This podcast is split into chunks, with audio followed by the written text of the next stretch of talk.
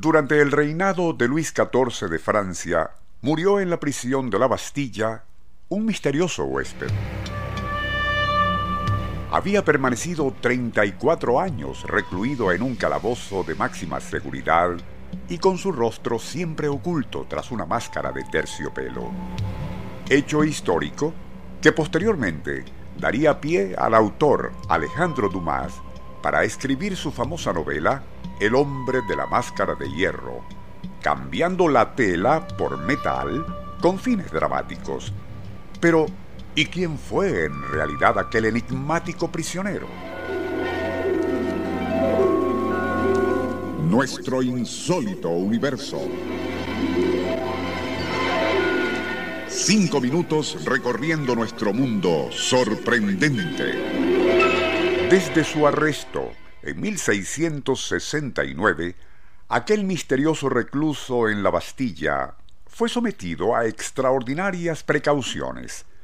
Se corrió el rumor de que el personaje tenía un extraordinario parecido con Luis XIV, algo que según el historiador británico Lord Quickwood nada tenía de extraño, pues aquel recluso era el verdadero padre del Rey Sol.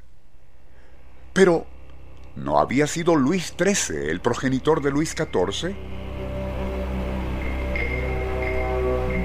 De acuerdo con la versión Quickwood, el mencionado Luis XIII y su esposa Ana de Austria, hija del rey de España, habían vivido separadamente y sin tener hijos durante 22 años de matrimonio algo que no era bien visto por el cardenal Richelieu, pues se requería que Luis XIII tuviera un hijo no solo para la sucesión, sino para que Richelieu, eminencia gris tras el trono, lo pudiese controlar.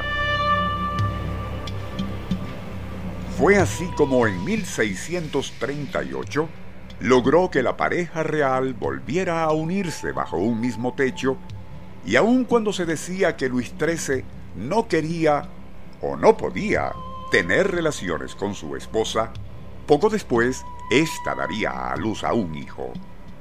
Algo tan sospechoso que de inmediato circuló el rumor de que Richelieu, en vista de la incapacidad de Luis XIII, logró convencer a la reina para que tuviese relaciones secretas con algún joven cortesano de sangre Borbón. El niño nacido de aquella presunta intimidad adulterina sería proclamado, por supuesto, como Luis XIV, futuro Rey Sol. Siempre de acuerdo con esta versión de Lord Quickwood, una vez cumplido su deber de semental con la reina, el joven Borbón, verdadero padre de Luis XIV, fue desterrado a la entonces colonia francesa de Canadá. Allí permanecería en total anonimato por varios años, y todo habría quedado así de no habérsele ocurrido regresar a Francia pensando que ya todo el asunto estaría olvidado.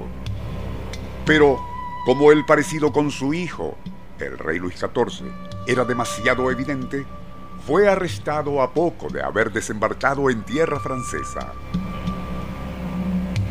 Como su presencia podía confirmar los rumores de que Ana de Austria había sido inseminada por un plebeyo Borbón y no por su legítimo esposo, Luis XIV, ello amenazaba con afectar a la propia estabilidad del trono. Al principio se pensó en matarlo, pero Luis XIV negó el permiso para que asesinaran a quien sabía era su legítimo padre. La alternativa era ocultarlo en la prisión de la Bastilla, siendo así como, y a partir de 1669, fue encerrado en un calabozo especial donde gozaba de ciertas consideraciones, pero siempre con su rostro oculto tras una máscara de tela y que jamás podía quitarse ante los demás. Así fue que, aún después de morir, sería enterrado con el rostro cubierto por dicha máscara y bajo un nombre falso el de Eustace Doyer, de profesión lacayo, a pesar de que, y según el relato del Lord Quickwood y otros historiadores, parece que sí era el legítimo padre del gran rey Sol, su majestad Luis XIV de Francia.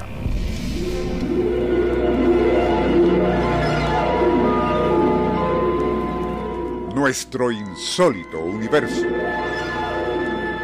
Email insólitouniverso.hotmail.com